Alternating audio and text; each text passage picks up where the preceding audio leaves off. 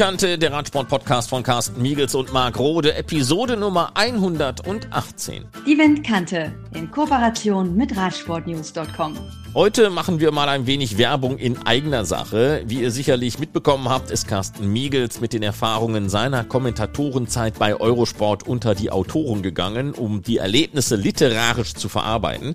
Zum Teufel mit der Flamme Rouge heißt das Buch, das im Delius Klasing Verlag erschienen ist. Mittlerweile hat es einige Lesungen gegeben, unter anderem in Overath in der Buchhandlung Büking. Mit dabei waren unter anderem auch der ehemalige Radsportkommentator der ARD, Herbert Watteroth und Schauspieler Tobias Maximilian Held. Das hier ist Teil 1 aus der Lesung von Overath.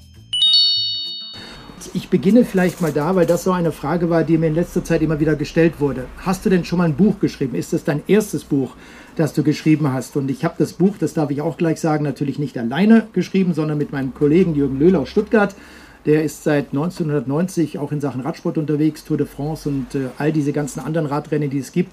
Und wer die Zeitschrift Tour zum Beispiel kennt, ähm, der hat dann auf der letzten Seite schon mal gelesen, da gibt es immer einen Artikel, das ist der Brägele, das ist so ein typischer Schwabe. Hier hinten haben wir das auch, auf nach Frankreich, da geht es natürlich jetzt um die Tour de France, ähm, nach Corona endlich mal wieder zur Tour de France und er ist dieser Brägele, er schreibt immer diese Artikel, mit ihm zusammen habe ich das Buch geschrieben und ich muss sagen, ja, um die Frage zu beantworten, ich habe mal ein Buch geschrieben, in Anführungsstrichen. Und zwar gab es 2003, 2002 war es, glaube ich, noch so einen Rückblick, ein Radsport-Jahresrückblick. Das war aber eher so ein, so ein Bildband, sage ich mal. Wir haben dort mit einem Kollegen zusammen äh, verschiedene Rennen rausgesucht, die wir dann äh, nochmal beschrieben haben mit Ergebnissen und so weiter, war sehr aufwendig produziert.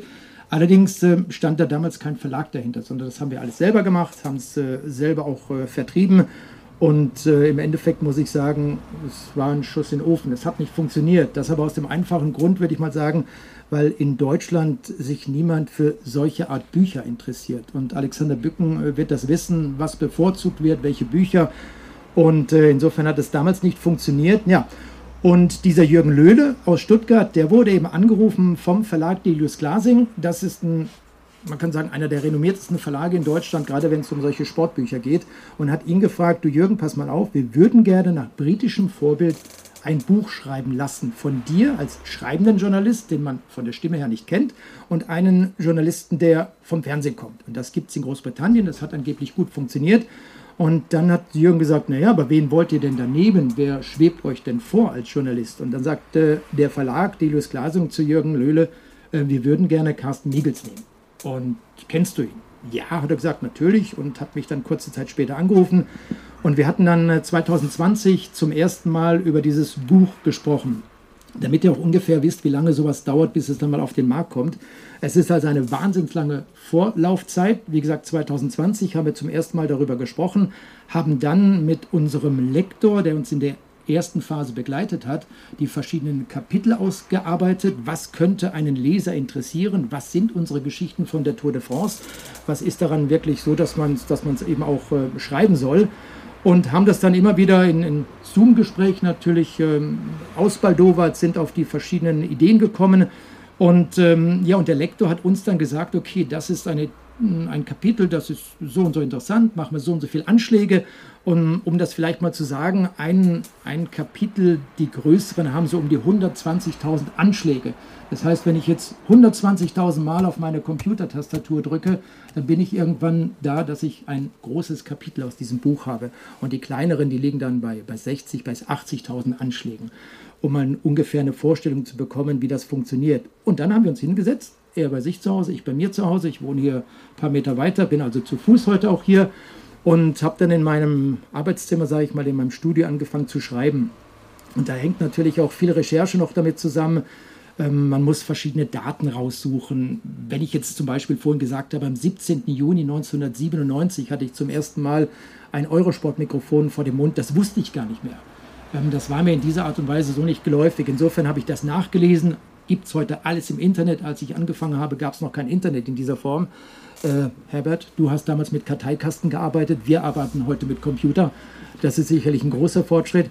Und so konnten wir, oder ich in dem Fall, alles natürlich genauestens nochmal nachlesen, recherchieren und diese Daten dann auch hier entsprechend schreiben. Ne, und dann äh, ging das so weiter. Wir hatten den ersten Teil des Buches, der zweite Teil kam dazu, dann mussten die Bilder ausgesucht werden. Das ist auch nochmal ein ganz wichtiges Thema.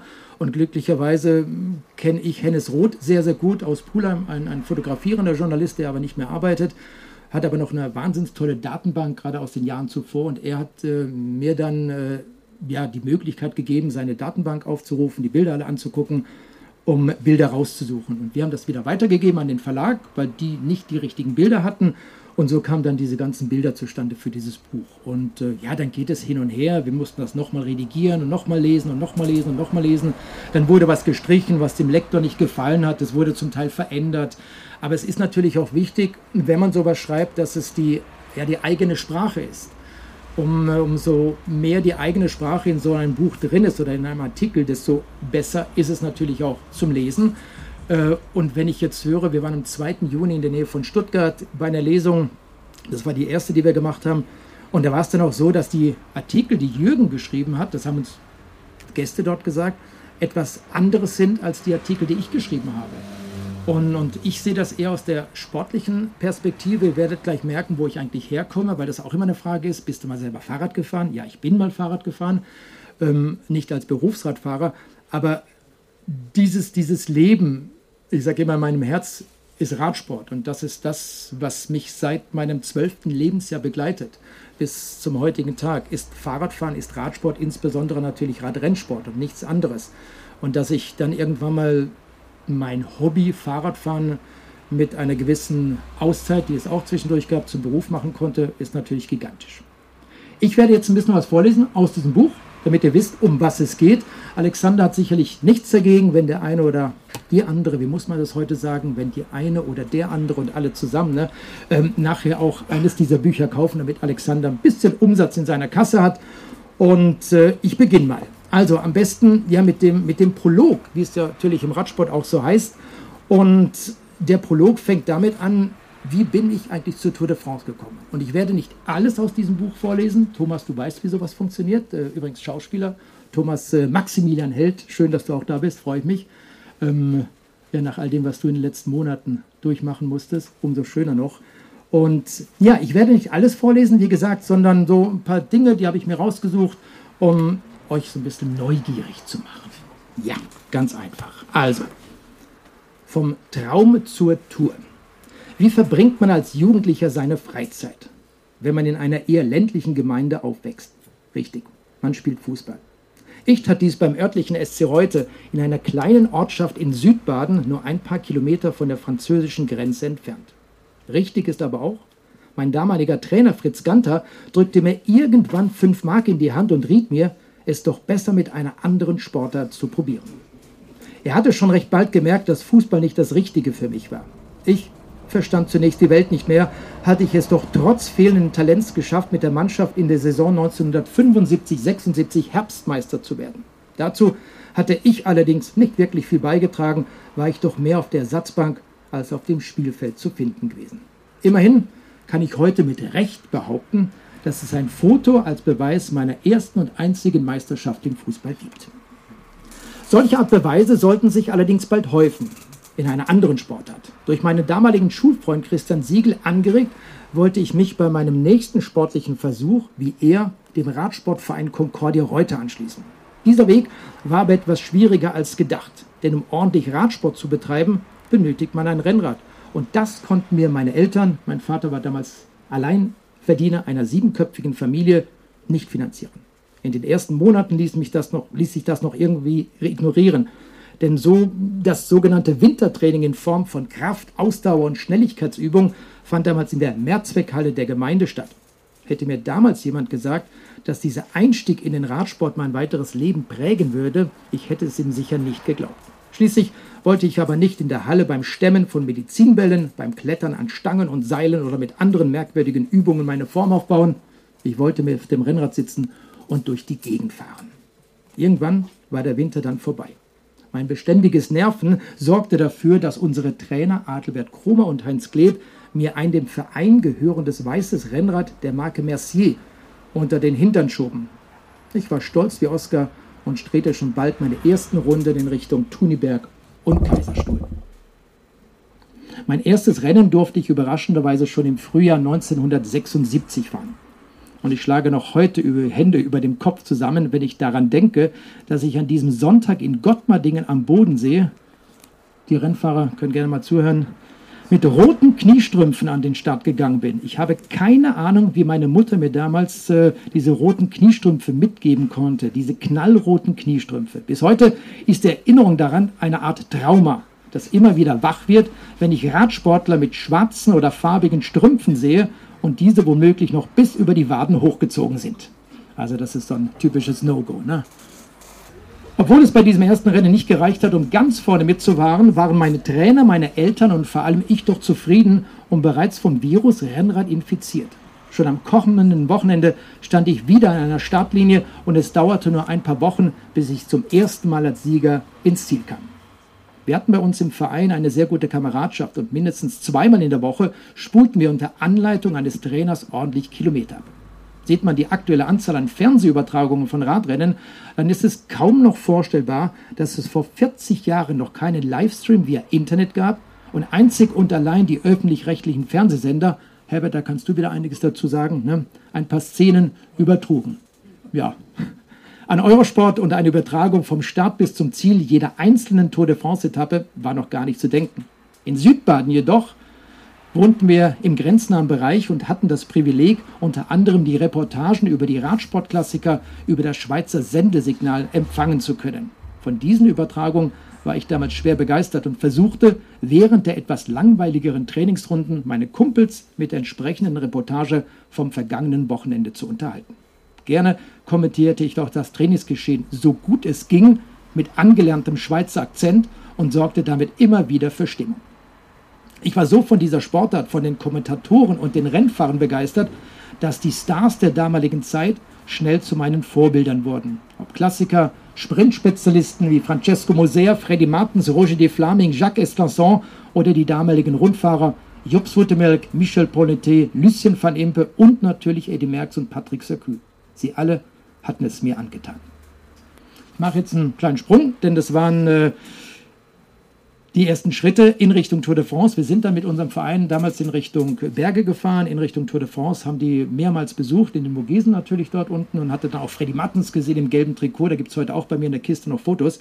Naja, und dann äh, ging es weiter mit meiner eigenen Laufbahn als, als Rennradfahrer. Und äh, mit meinem 20. Geburtstag damals stand das Thema Grundwehrdienst an und ich wollte mich durch ein Rennen zur Aufnahme in die Sportfördergruppe der Bundeswehr qualifizieren. Eigentlich war das für mich damals gar kein Problem, denn ich war bereits 1983 im ersten Jahr als Amateur vom C-Fahrer zum A-Fahrer aufgestiegen und hatte diese Resultate immer wieder bestätigt. Bis zum 6. Mai 1984. Dieser Sonntag sollte mein Leben eine andere Richtung geben. Eigentlich war das Rundstreckenrennen im Entennest in Herbolzheim. Das ist eine kleine Gemeinde, die liegt ein äh, paar Kilometer nördlich von Emmendingen. Freiburg sind ungefähr 30, 40 Kilometer bis dorthin und eben auch direkt in meiner Heimat. Und das war eigentlich ein flaches und da recht einfaches Rennen. Aber in der zwölften von 45 zu fahrenden Runden touchierte ich das Heck eines an der Strecke abgestellten Fiat Ducato, weil es heute noch wieder aussah, in Orange, äh, schrecklich. Und dieses Heck stand über die Bordsteinkante, ragte direkt auf die Fahrbahn. Ich wurde damals nach diesem Sturz mit schweren Verletzungen in die Freiburger Uniklinik eingeliefert. Neben einem Bänderriss an der rechten Schulter macht mir damals vor allem die gebrochenen Rippen und der dadurch entstandene Pneumothorax zu schaffen. Seitdem weiß ich, was es bedeutet, wenn man keine Luft mehr bekommt und das Gefühl hat, ersticken zu müssen. Glücklicherweise waren die Ersthelfer gut geschult und versorgten mich schon an der Unfallstelle mit Sauerstoff. Ja, und dann äh, ging es so weiter. Ich hatte dann eben auch in einem Verein einen Vertrag bekommen, habe dann mein erstes Rennen 1992 gesprochen und auch ein Mountainbike-Rennen in St. Wendel im Saarland. Das war 1997, im, im Mai war das damals gewesen. Und das kam aus dem einfachen Grund zustande, ich hatte damals sehr guten Draht zu den Mountainbike-Teams in Deutschland. Unter anderem zum damaligen Team äh, GT. Regina Marunde, Judy Fortado und vielleicht kennt einer von euch noch Hans No Way Ray, also so ein Trailspezialist, der überall hier rumhüpfen kann mit dem Fahrer, der springt hier auf den Tisch, auf Autos und wieder runter. Und der Teamchef äh, Rainer Gerster, das war ein sehr guter Freund von mir, hat mir damals gesagt, du pass auf, bei Eurosport brauchen sie jemanden, der als Experte, als Mountainbike-Experte ein Rennen begleitet. Das war damals der Mountainbike-Weltcup im Saarland in St. Wendel. Und Regine Marunde hatte keine Zeit, die hatte andere Verpflichtungen an diesem Sonntag. Hättest du Lust und Zeit, das zu machen? Und dann habe ich mich äh, mit dem damaligen Kommentator, das ist heute mein Chef, Ingolf Karzburg, in Verbindung gesetzt, hatte seine Telefonnummer und bin dann nach St. Bengel gefahren und habe mit ihm das Rennen kommentiert. Und das gefiel ihm wohl gut, sodass er mich fragte, du hättest du nicht mal Lust, irgendwann noch mal was für uns zu kommentieren? Wir brauchen sowieso Kommentatoren. Und äh, wir haben einen, aber es kommt noch mehr Radsport, wir hätten gerne einen zweiten. Naja, und so kam das dann dazu und äh, ich stand dann eben quasi in Melus, bei Melus unten am Flughafen und bin dann äh, Richtung Paris gefahren und stand dann irgendwann eben vor den Türen des Senders in Issy-les-Moulineaux. Das ist eine ein Vorort, kann man sagen, Boulogne-Billancourt zum Beispiel, gar nicht so weit vom Prinzenparkstadion entfernt. Dort ist der Sitz der ASO, das heißt der Organisation der Tour de France. Die L'Equipe zum Beispiel war dort eine ganze lange Zeit direkt gegenüber. Das haben sie aber jetzt ausgelagert, abgerissen, da gibt es Wohnungen. Und äh, genau gegenüber ist die Zentrale von Eurosport. Und so stand ich dort eben am 17. Juni 1997, um zum ersten Mal als TV-Reporter ein Radrennen auf der Straße zu kommentieren.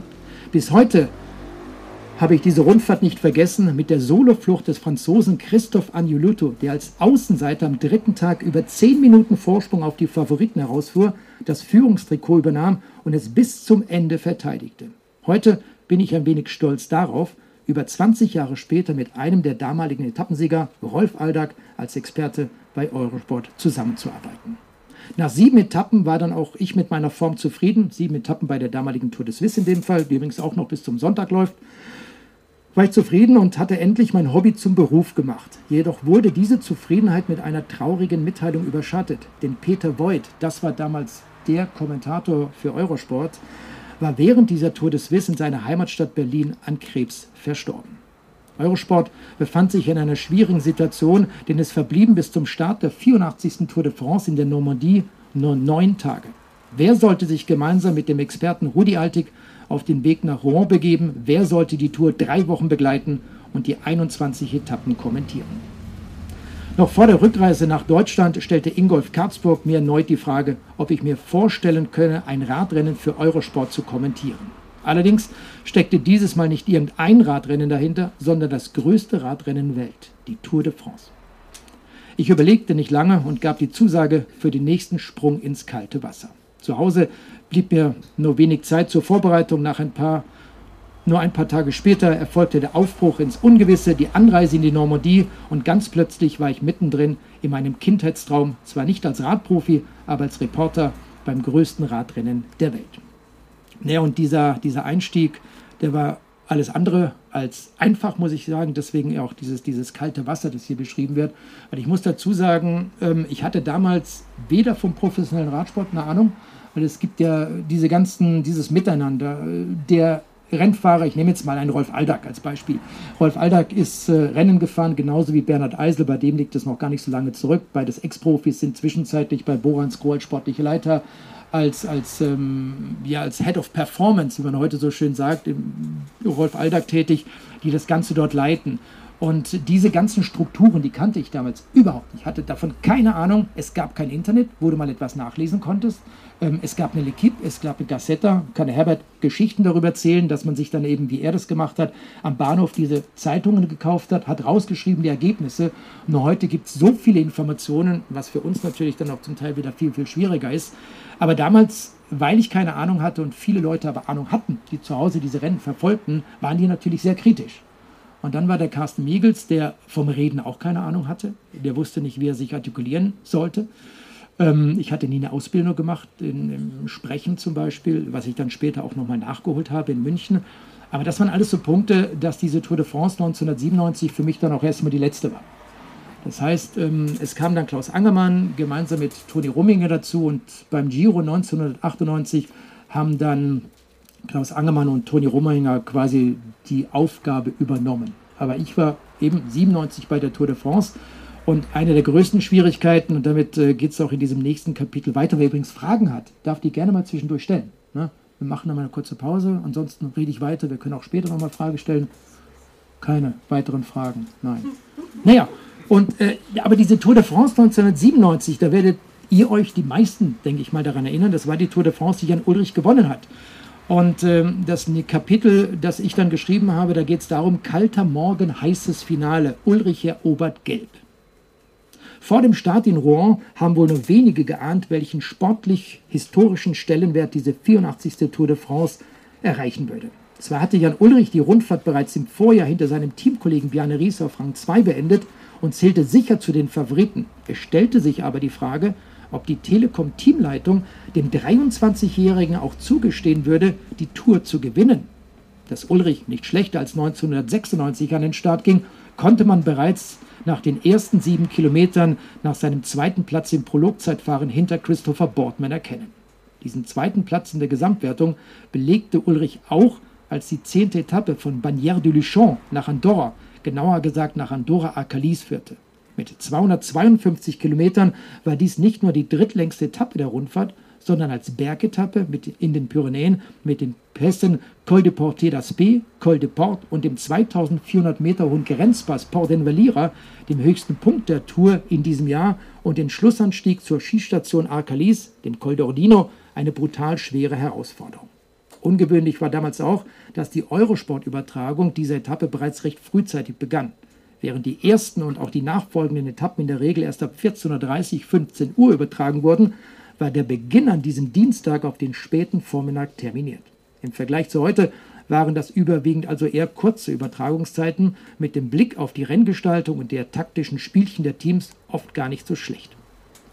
Denn oft bestimmt Tristesse das Rennen. Im modernen Radsport passiert auf den flachen Etappen der Rundfahrt oder auch bei einem Eintagesrennen nicht allzu viel und der Ablauf ist in der Regel identisch. Start der Etappe, Fahrer versuchen sich abzusetzen, eine mehr oder weniger große Fluchtgruppe steht eine für eine Weile, aber die Mannschaft mit den Topsprintern kontrollieren das Rennen und im Ziel kommt es zum Massensprint.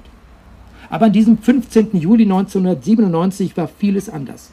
Rudi und ich hatten uns irgendwann am Morgen mit, dem, mit seinem Auto auf den Weg von äh, Frankreich nach Arcalis gemacht. Wir kamen damals aus Frankreich und fuhren wie die Fahrer über den Port d'Envalira, der im Vergleich zu vielen anderen Pässen durch die recht große und breite Straße und den dort herrschenden Fernverkehr mit dem Rad nicht schön zu fahren ist. Dafür aber von der Passhöhe 2400 Meter einen tollen Blick bietet. Arcalis war bei dieser Tour die erste von drei Bergankünften und diese kleine abgelegene Skistation im Nordwesten Andorras war zum ersten Mal überhaupt Ziel eines Radrennens.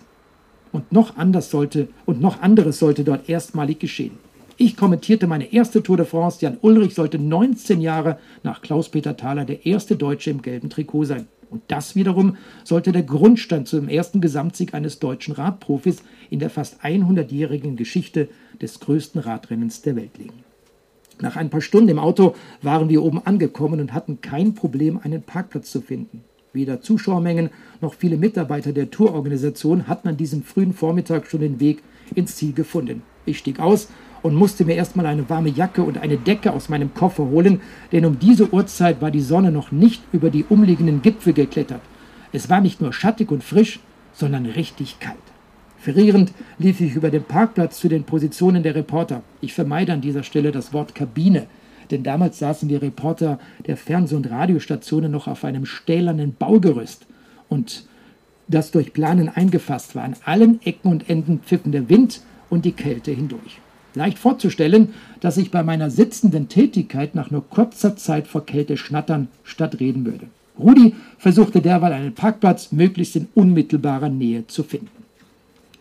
So, macht dann nochmal einen kleinen Sprung auf die nächste Seite. Da ging es dann darum, wie diese Etappe verlief, was dort während dieser Etappe nach Andorra Akalis alles passiert ist. Und äh, ja, wir sind jetzt 50 Kilometer vor dem Ziel und äh, es gab dann also auch die Sonne, die zwischenzeitlich über die Gipfel gekommen ist. Das heißt, äh, uns wurde es auch etwas wärmer. Wir mussten also nicht mehr mit Zähneklappern diese Etappe kommentieren. Und äh, Rudi war dort in seiner ruhigen Art, in einer analysierenden Art immer wieder mit Sätzen dabei, als Jan Ulrich attackiert hatte. nicht umgucken, Jan, nur vorne. Oder der fährt hier, als ob es überhaupt nicht bergan geht. So war Rudi. Ich weiß nicht, wer noch kennengelernt hat. Wahrscheinlich, ne? War ein, ein ganz, ganz toller Mensch. Äh, aber ja, auch speziell in manchen Dingen. Ich äußerte mich schon etwas euphorischer und mit der Begeisterung als der abgeklärte Experte an, seiner, an meiner Seite. Innerhalb der letzten Kilometer hat es weitere Angriffe gegeben, aber kein Fahrer konnte sich entscheidend vom Feld lösen.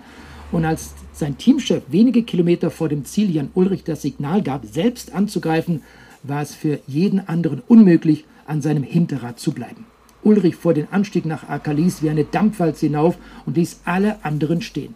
Nach 1996 in Saint-Emilion, damals äh, das letzte Zeitfahren der Tour de France, das er vor den Spaniern Indurain und Olano gewann, war es seine zweite Tour de France-Etappe vor Marco Pantani und Richard Virenque. Für Cédric Vasseur, der damals der damals der letzte Tag war es damals der letzte Tag im gelben Trikot, das von nun an Jan Ulrich trug, der damit in seiner Heimat für eine Welle der Begeisterung sorgte.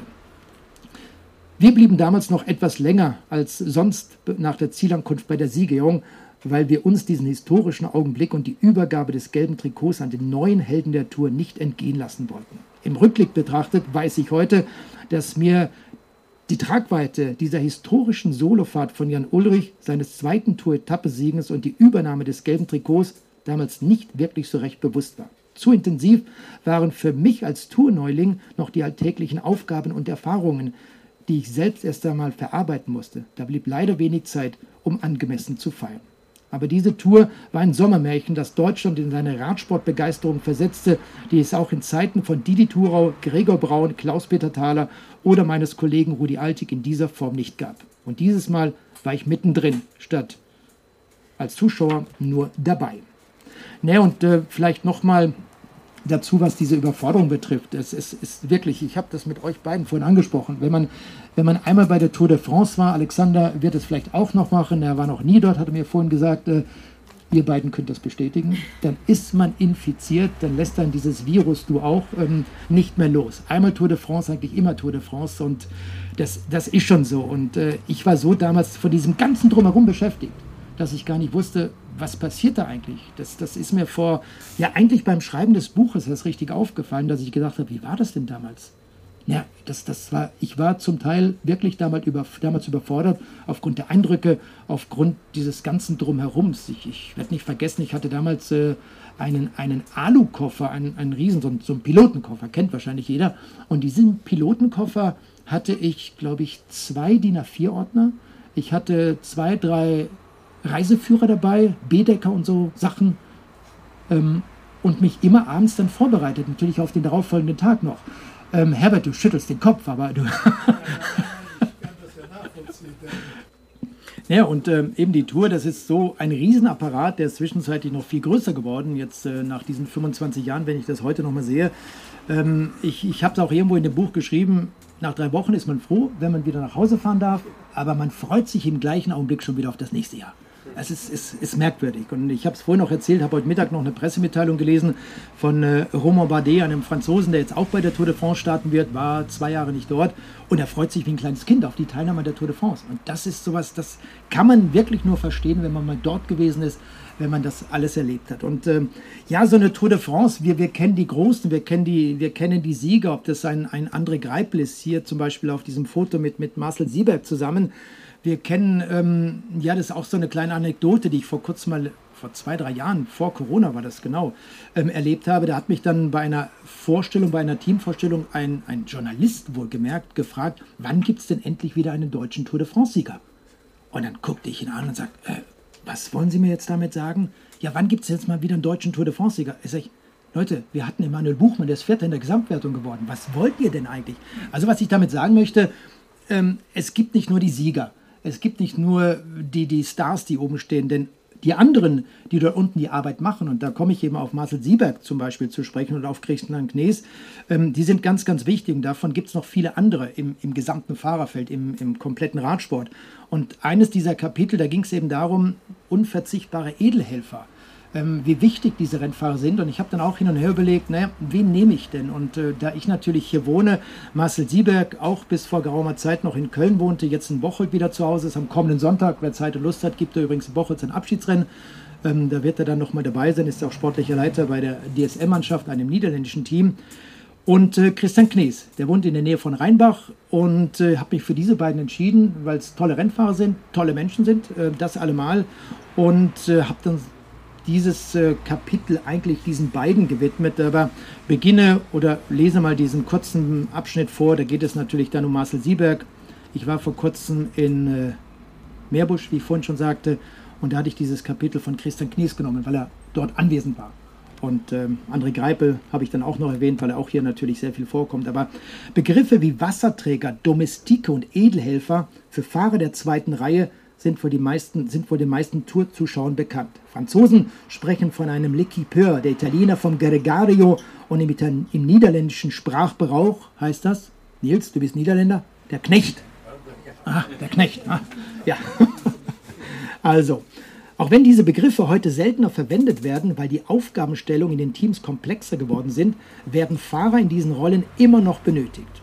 Vom Edeldomestiken, den Edeldomestiken von früher kann man mit dem heutigen Kapitän de Route vergleichen, also einen Teamkollegen, der in der Lage ist, auch selbst Rennen zu gewinnen, wenn es seitens der Teamleitung die Chance dazu bekommt. Solche Fahrer verfügen durch Instinkt und Erfahrung über die Fähigkeiten, richtige Rennsituationen zu erkennen und Gegner einschätzen zu können.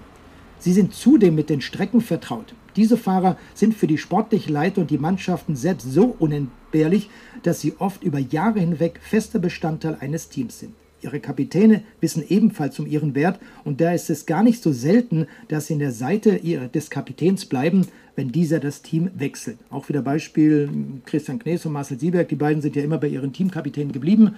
Ähm, wo sollte Marcel Sieberg hingehen? Weil er blieb an der Seite von André Greipel. Und äh, warum, das, das steht hier auch zum Teil drinnen. Und unter den Helfern im Radsport gibt es sehr unterschiedliche Typen. Der eine ist auf Flachetappen bei starkem Wind besser einzuschätzen als bei einer Bergetappe und der andere kann einen Massensprint so optimal vorbereiten, dass der Sprinter des Teams das erhoffte Resultat auch einfährt. Die Liste dieser Helfer ist deutlich länger als die der Teamkapitäne und daher gibt es äh, für, daher war es für mich gar nicht so einfach, hier jeweils einen Fahrer auszuwählen. Also auch da der eine Marcel Sieberg hat immer den Sprint angezogen für André Greipel und Christian Knees hat dafür gesorgt, dass Bradley Wiggins zum Beispiel als erster Brite die Tour de France gewinnt. Und das über, über Jahre hinweg, auch an der Seite von Christopher Froome. Und einer der wichtigsten Helfer war Marcel Sieberg aus Bocholt, der Ende 2021 seine Laufbahn als Profi beendet hat. Durch seine Größe von fast zwei Metern war Siebi im Feld immer sehr gut zu erkennen. Und wenn Siebi zu sehen war, war Sprinter André Greipel nie weit weg. Beide sind Jahrgang 1982 und schon als Jugendliche gegeneinander und später als Nationalfahrer miteinander gefahren. In ihren ersten Jahren als Berufsfahrer waren sie bei unterschiedlichen Teams unter Vertrag, bis Marcel Sieberg für das Jahr 2008 ebenfalls beim damaligen Team High Road, dem Nachfolger des T-Mobile Teams, unterschrieb.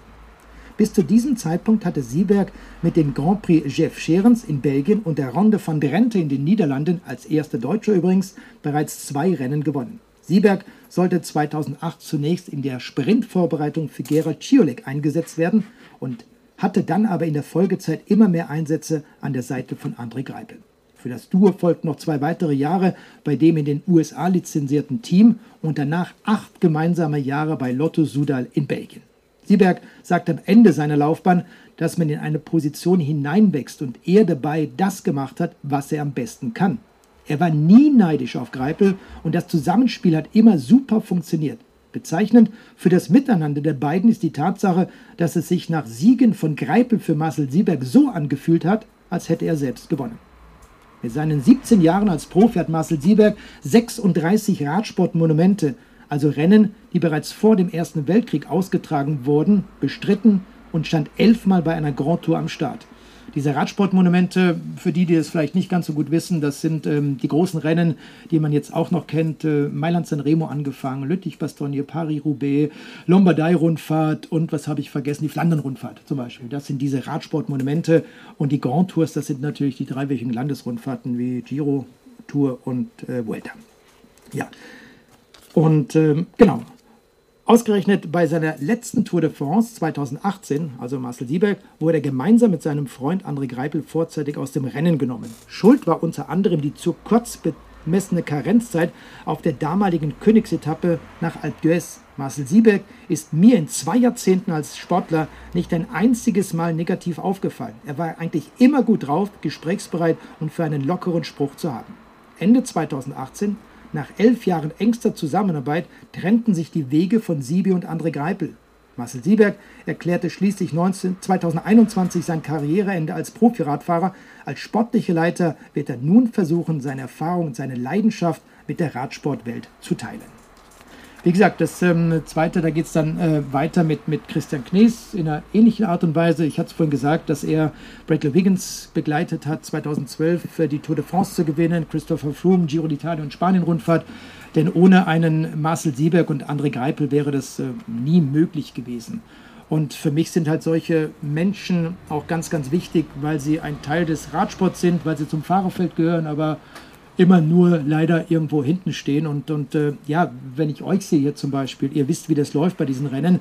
Und das ist das Schöne, gerade wenn man drüben in Belgien ist, wenn man in den Niederlanden ist zum Beispiel auch, ähm, dass dort die, die Fans, die den Radsport anschauen, viel mehr Verständnis haben, viel mehr von den verschiedenen Rollen, Aufgaben der Rennfahrer wissen, als wir in Deutschland. Und deshalb sage ich auch immer, Deutschland ist zum größten Teil, ich glaube, ich kann euch ausschließen, ähm, keine Radsportnation, weil die meisten in Deutschland viel zu wenig von diesem Radsport verstehen, wie er funktioniert. Und das ist eben auch einer der Punkte, die wir, die wir hier in diesem Buch etwas ähm, rüberbringen möchten. Ich nehme noch ein Kapitel und äh, dann machen wir eine kleine Pause. Ihr seid durstig, ihr habt Hunger. Simone hat auch schon rote Bäckchen. Ähm, meine Frau, na, Simone, wer sie noch nicht kennt. ja, ähm, ist es eigentlich zu verdanken, dass ich hier wohne. Genau. Ja, so ist das. Ja, und äh, wie sieht denn unser Alltag bei der Tour de France aus? Wie funktioniert das denn alles überhaupt? Ähm, das ist auch immer so eine, so eine oft gestellte Frage. Was machen wir? Habt ihr einen größeren Fernseher als wir zu Hause? Habt ihr mehrere Monitore? Herbert, diese Fragen kennst du, ne? Ähm, und nein, wir haben auch nur einen einzigen Bildschirm. Wir haben genau das Bild, das ihr zu Hause auch seht. Und äh, ja, wie für uns Journalisten ein Arbeitstag bei der Tour de France aussieht, ist den meisten Zuschauern ein Buch mit sieben Siegeln. Immer wieder erreichen uns entsprechende Fragen. Wie läuft eigentlich so ein Tag bei der Tour de France ab? Wie sehen eure Arbeitsplätze aus? Sitzt ihr im Ziel einer Etappe oder am Start? Seht ihr mehr als die Zuschauer zu Hause am Fernseher oder im Internetstream? Einige von euch, die wissen das, wie bei uns in der Kabine aussieht, die waren nämlich schon da. Natascha, ne? Du auch? Ja, hat die Tour de France auch schon besucht und war schon in der Kabine. Aber bevor das alles beantwortet wird, muss man erst einmal vorausschicken, dass es innerhalb dieser drei Wochen keinerlei echten Alltag gibt. Schon die letzten Tage vor dem Grand Depart, also die letzten Vorbereitungen zu Hause und die Anreise an den jeweiligen Startort, verlaufen ganz anders als die üblichen strukturierten Tage. Für alle Teilnehmer hätte die Tour de France jeden Tag neue Überraschungen und Herausforderungen bereit. Und wenn ich hier von Teilnehmern spreche, da meine ich damit nicht nur die Radprofis, sondern alle Personen im großen Trost dieser dreiwöchigen Rundfahrt. Angefangen bei jedem einzelnen Streckenposten bis hin zu Tourdirektor Christian Prudhomme. Herbert, pass auf, Viele ehemaligen Kollegen wie Klaus Angermann und Herbert Watteroth sprechen gerne von einem Wanderzirkus. Das hast du mal gesagt, der täglich seine Zelte an einem neuen, an einem anderen Ort auf und an einem neuen Ort aufbaut, abbaut und aufbaut. So rum ist richtig, genau. Und genau diese sich fast täglich ändernde Situation ist ein Teil dieser Faszination Tour de France. Ich habe mit euch vorhin darüber gesprochen, wenn in Alpe d'Huez zum Beispiel die LKW die ganze Nacht von Boisdasson hochfahren in Richtung Alpe d'Huez, das ist der Wahnsinn. Du stehst an der Strecke, ich krieg jetzt noch Gänsehaut, und hörst jeden LKW, der da hochfährt, dann kommt man wieder ein Auto, ein Motorrad und alles. Und das alleine, dass das, ich habe vorhin gesagt zu Alexander, das kumuliert irgendwann. Und das ist dann. Da weiß jeder, wo er hin will und muss, äh, vor allem, ja. Und das kumuliert dann irgendwann am späten Nachmittag, wenn die Rennfahrer kommen. Und dann ist zu Ende und dann machen sich alle auf den Weg nach Hause, der eine früher, der andere später. Ja, und das ist eben diese Faszination äh, dieser, dieser Tour de France. Natürlich war das bei meiner ersten Tour de France 1997 noch viel verwirrender und unübersichtlicher für mich als heute. Ich hatte damals noch keinerlei Kenntnisse vom Ablauf der drei Wochen. Wenn ich sehe, wie meine Vorbereitungen heute ablaufen, stelle ich doch eine ganze Menge Routine fest, die mir dann vor Ort hilft, den täglich neuen Herausforderungen zu meistern. Das ist auch so ein Punkt, wenn ich hier vorhin diesen Koffer angesprochen habe, mit dem ich dann zu Hause losgefahren bin zur Tour de France. Äh, heute nehme ich so viel mit. Ich nehme natürlich meinen Laptop mit und das ist alles. Viel mehr brauche ich nicht, um zu arbeiten. Ähm, Kopfhörer vielleicht noch, ja. Äh, aber das ist dann alles. Und damals hatte ich einen Koffer. Heute kriegst du alles im Internet, kannst dich super gut vorbereiten. Ich habe meine Dateien über Rennfahrer, ich kann das mal erzählen. Ich habe zwischenzeitlich, ich habe die Tage nochmal nachgesehen, zwei, nee, es sind fast 3000 Dateien nur von Sportlern von, von Radprofis. Und das sind jetzt nur, darf ich sagen, die männlichen Sportler, weil ich mich natürlich mit denen am meisten beschäftige. Und bei den Frauen sind es, glaube ich, so um die 500, die ich dort in meiner Datei habe, die jetzt nicht alle zwingend äh, 100 Prozent vollständig sind, gar keine Frage. Aber wenn man was wissen möchte, kann man ja immer noch nachlesen. Dazu gibt es Bücher und eben auch das Internet. Ja, und überhaupt in das Innere der Tour de France zu gelangen, ich komme nochmal auf diese drei Wochen zurück, wie das abläuft, ist es das Wichtigste, eine Akkreditierung zu bekommen und diese am besten Tag und Nacht an seinem Körper zu tragen. Ob man sich als schreibender, sprechender oder fotografierender Journalist akkreditieren möchte, in jedem Fall verlangt die ASO, also die Organisation, Belegexemplare oder ähnliche Beweise, die bestätigen, dass der jeweilige Journalist auch tatsächlich in diesem Bereich tätig ist. Im Zeitalter der digitalen Medien kann, das, äh, kann ich das durchaus verstehen, denn sehr viele Personen versuchen mittlerweile eine Akkreditierung zu bekommen, um damit einfach mal hinter die Kulissen blicken zu können. Anschließend werden dann vielleicht auf ihren privaten Accounts bei Twitter, Instagram, Facebook und Co. entsprechende Fotos und Blogs veröffentlicht, die aber nicht zwingend der medialen Darstellung der Tour dienen. Und trotzdem, immer mehr Personen blähen den Apparat Tour de France weiter auf und erschweren nicht nur die Arbeit, sondern auch das Erreichen der jeweiligen Zielorte. Wenn man schließlich im Ziel angekommen ist, beginnt zunächst die Suche nach einem geeigneten Parkplatz. Der ist wichtig. Nach dem Rennen, sobald unser Sendeprogramm beendet ist, beginnt unsere Fahrt zum Hotel und je schneller wir uns aus dem Verkehrschaos am Ziel entfernen können, desto früher sind wir dort. Wer mit dem Auto die Rundfahrt begleitet, benötigt dazu eine spezielle Zulassung für das Fahrzeug. Nach der akribischen Erfassung von Kennzeichen, Fahrzeugtyp und Namen des Fahrzeugführers erhält man einen Aufkleber in DIN A5-Format mit einer aufgedruckten Zahl, der rechts an der Heckscheibe angebracht werden muss. Dazu einen weiteren länglichen Aufkleber mit der Aufschrift Radio TV, dem Logo der Tour de France und der identischen Zahl. Dieser muss im oberen Bereich der Windschutzscheibe angebracht werden und ist einer der wichtigsten Hinweise auf die genehmigte Zugehörigkeit zum Tourtross. Nach der Anreise zum Start der Tour de France ist es daher zunächst das Wichtigste, die Permanence, die zentrale Anlaufstelle für alle Personen innerhalb der Tour aufzusuchen, um sich dort die Akkreditierung, das Roadbook, das Reglement für das Rennen, ein kleines Heft mit dem persönlichen Verhaltenskodex und den Historical Guide mit den verschiedenen statistischen Informationen zur Tour zu sichern.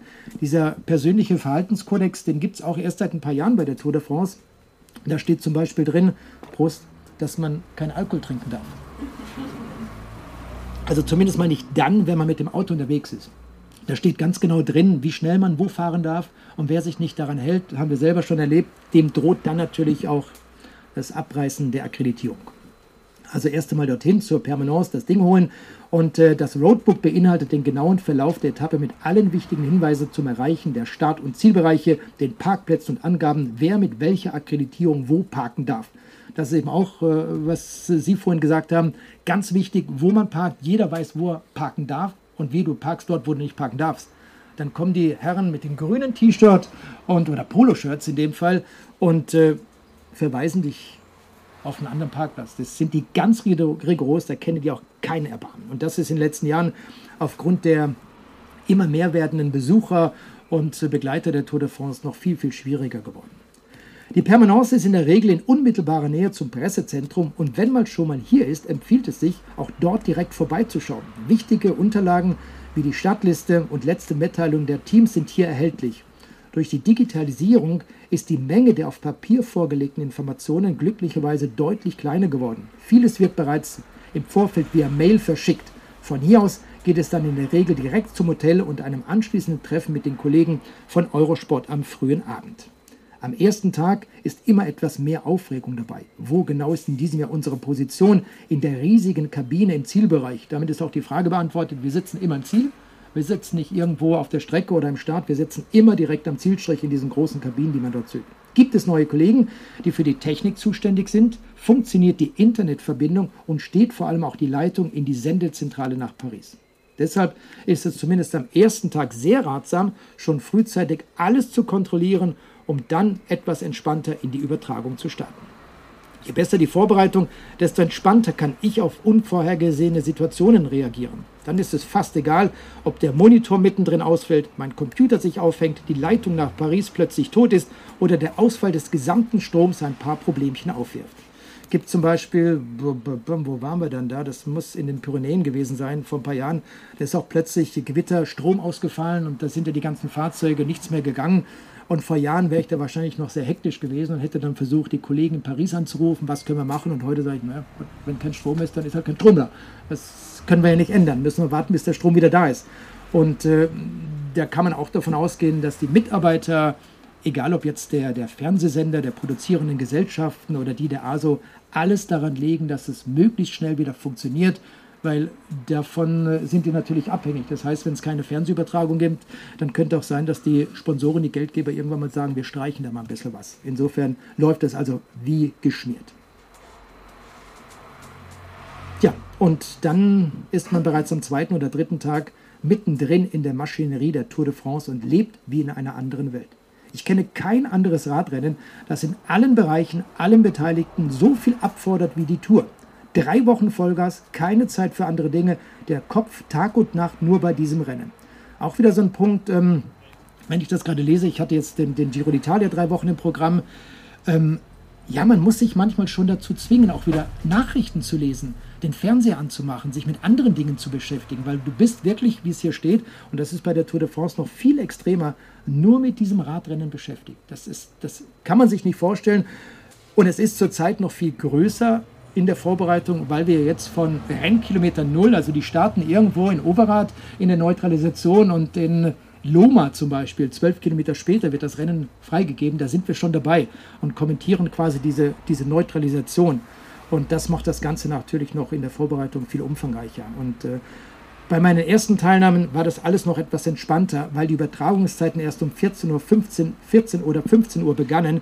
Wir hatten dadurch am Vormittag noch Zeit, einen Kaffee im Tour Village, woanders würde man das äh, als VIP-Bereich bezeichnen, und konnten dabei mit Fahrern, Tourmitarbeitern und Kollegen einen kleinen Plausch halten. So kamen wir oft ein paar neue Informationen und kleine Geschlicht Geschichten. Anschließend fuhren wir zum größten Teil auf der Rennstrecke in Richtung Ziel und verschafften uns so einen Überblick über die topografischen und technischen Gegebenheiten der Strecke, notierten die Windverhältnisse und setzten uns dann in die Kabine, um das Programm zu kommentieren. Seit einigen Jahren ist das zumindest für uns so nicht mehr machbar, denn die Übertragungen beginnen seitdem bei Rennkilometer Null, also noch in der neutralisierten Phase eines Rennens und enden erst nach der Siegerehrung mit einem Interview. So, da mache ich einen weiten Sprung, was äh, den Tagesablauf betrifft und ja, da geht es dann eben auch um, um Ruhetage zum Beispiel, was wir am Ruhetag machen, beziehungsweise was ich an diesen Ruhetagen mache, wie wir, mit, äh, wie wir uns verpflegen während dieser ganzen Zeit. Wir haben ja auch kein Catering. Ich hatte dann immer, Herbert, äh, die AD beneidet und auch das ZDF. Die hatten ein Catering, da gab es zu essen und zu trinken. Nur wir von Eurosport, wir waren armer kleiner Sender, sind wir immer noch. Und äh, mussten uns dann alles selber besorgen. Das Schwierige ist dann immer, man kann sich vorstellen, Hochsommer, Juli, man ist in Frankreich unterwegs, Temperaturen ähnlich wie heute. Du fährst dann irgendwo in so einen super Discounter, die finde ich ganz gut in Frankreich, weil da kriegst du alles. Und äh, du kriegst ein Kabel zum Beispiel, weil du das Kabel für dein Smartphone im Hotel vergessen hast, kannst du da wieder kaufen. Und du kriegst was zu essen. Du darfst natürlich keinen Käse kaufen. Das ist äh, dann wirklich nach fünf, sechs Stunden in der Kabine nicht sehr spaßig, wenn man dann ins Auto kommt und äh, der Duft des Käses kommt da, da entgegen. Insofern muss man auch da genau überlegen. Oder ich, ich liebe zum Beispiel in solchen Situationen auch Haribo. Und äh, Haribo im Auto lassen bei den Temperaturen geht nicht. Da kriegt man Klumpen raus. Ne? Nee, und am Ende des Tages läuft dann meistens noch ein spezielles Rennen zwischen Deutschland und Großbritannien. Wer ist zuerst im Hotel? Entweder gewinnt mein britischer Kollege Carlton Kirby mit seinem Experten Sean Kelly oder Jean-Claude zusammen mit mir. Spätestens beim Essen im Hotel oder einem, in einem nahegelegenen Restaurant werden dann die Erfahrungen und Erlebnisse des Tages ausgetauscht.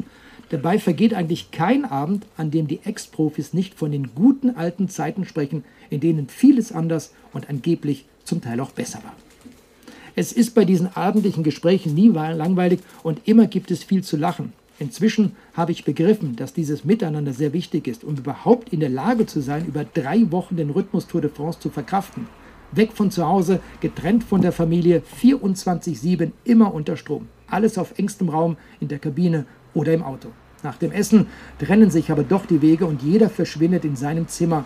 Vor dem Einschlafen wird dann noch einmal ein letzter Blick ins unverzichtbare Internet geworfen. So wie der Tag beginnt, so endet er auch. Ich checke die News der Teams und einiger Fahrer, lese auf den Nachrichtenportalen die wichtigsten Neuigkeiten und bearbeite sie direkt an meinem Laptop, damit sie, wann auch immer sie benötigt werden, abgerufen werden können. Aber das Schönste zu diesem Zeitpunkt ist es, endlich mal alleine zu sein und die Ruhe zu haben. Gute Nacht. Jetzt sage ich noch nicht gute Nacht, sondern wir machen eine Pause. Hat jemand eine Frage? Jochen. Carsten, du hast ganz kurz Interview erwähnt. Ja. War das häufiger oder sehr selten? Ich denke mal sehr selten, dass man halt als Team überhaupt Face-to-Face-Interview macht. Habt ihr das gemacht? Na, wir jetzt weniger, wir jetzt weniger. Dafür gibt es ja andere Kollegen. Ich würde jetzt mal sagen, heute ist es Bernhard Eisel als Beispiel. Die laufen dann nach der Etappe hin und halten dem das Mikro unter die Hand. Und äh, wir jetzt weniger. Es gibt einen Ruhetag bei der Tour de France, da gehst du dann zu den verschiedenen Pressekonferenzen, die angeboten werden. War auch in den letzten zwei Jahren, Corona-bedingt natürlich, alles ein bisschen eingestampft. Aber ich muss auch da dazu sagen, dass ich gar nicht derjenige bin, der die Rennfahrer nervt. Ich hatte mal in, äh, in Aix-Trois-Domaines, war das genau. Damals hatte, glaube ich, Georg Todt mit die Etappe gewonnen. Österreicher damals für Gerolsteiner gefahren. Und es war ein brutal heißer Tag. Die sind durch die Pyrenäen gefahren und irgendwann kam das Gruppetto da mit einer Viertelstunde Rückstand rein und ich stand bei diesen Teambussen, habe mir das alles angesehen und ähm, habe mir da noch so die eine oder andere Information geholt. Und die Rennfahrer kamen und wie so Geier sind sie auf die Rennfahrer zugegangen. Wo ich gedacht, lass doch die einfach mal in Ruhe. Die haben jetzt äh, 160 oder 70 Kilometer hier bei, bei Wahnsinnstemperaturen in den, in den Pyrenäen diese Etappe zurückgelegt. Lass sie einfach mal kurz zur Ruhe kommen. Oder was für mich persönlich mit der Schlimmste war, ich hatte ja vorhin von dieser Tour de France 97 gesprochen, mit, mit Jan Ulrich. Wir waren damals, ich wohnte dort noch in, in der Nähe von Freiburg in Mengen und äh, in Colmar. Da ging die Etappe zu Ende und direkt neben der Strecke war ein kleines Hotel, in dem damals das T-Mobile Team Telekom untergebracht war. Und äh, einer der Kollegen, der hat äh, jahrelang auch das Frühstücksfernsehen, glaube ich, bei Sat1 gemacht. Äh, der ist dann rein und alle haben gewartet, bis Jan Ulrich irgendwann kommt im gelben Trikot. Und ich stand dann mittendrin, habe mir das alles angeguckt und dachte nur, was machen die alle hier? Und dann kam Jan Ulrich raus, hatte das gelbe Trikot an und alles stürzte auf Jan Ulrich. Und ich habe nur zu diesem damaligen Kollegen gesagt, weiß gar nicht, was der heute macht, lass diesen Menschen doch einfach mal in Ruhe. Der muss doch mal Luft holen. Und das fand ich so ätzend. Und, und ich habe ja vorhin gesagt, ich selber, ich komme aus dem Radsport, ich habe als kleiner Junge angefangen, Fahrrad zu fahren. Das ist vielleicht auch einer der Gründe, warum ich mir sage, lass die Sportler doch erstmal zur Ruhe kommen. Und wenn ich was wissen möchte, dann bekomme ich diese Informationen schon zu einem bestimmten Zeitpunkt. Aber, aber während der Tour de France, da ist es auch so, du musst bei der Tour nicht hingehen und jemanden groß interviewen, weil was will er dir erzählen? Der erzählt dir keine Geheimnisse, auch kein André Greipel oder Christian Knies erzählt dir keine Geheimnisse, weil es ist die Tour de France. Und äh, da sind sie alle so zurückhaltend. Es gibt so viele Medienvertreter. Wenn man gute Dinge, schöne Dinge erleben möchte, Herbert, du weißt das auch, du hast dich früher über Giro d'Italia oder Tour de Suisse vorbereitet, auf die Tour de France, dann fährt man zu diesen kleinen Rundfahrten und ist dort dabei. Ihr fahrt morgen zur Tour de Suisse, ne? zum Beispiel. Viel Spaß, äh, drückt euch die Daumen, um eben dort bekommt man solche Informationen und, und da erlebt man diese schönen Dinge. Natürlich kann ich, das habe ich vorhin von euch gehört, auch mal bei der Tour de France Glück haben, mit, mit Erik Zabel oder Nils Polin zu sprechen, gar keine Frage. Aber das sind dann wirklich die Ausnahmen, weil sie bei der Tour alle reserviert sind, alle zurückhaltend sind und so kleinere Rundfahrten wie jetzt Belgien-Rundfahrt oder Tour de Suisse und Dauphiné, Paris-Nizza liebte ich immer Anfang des Jahres, weil wir am Ende dann auch in Nizza unten waren, der Côte d'Azur. Aber das ist schön, da kann man mit den Leuten sprechen und die sind alle total entspannt.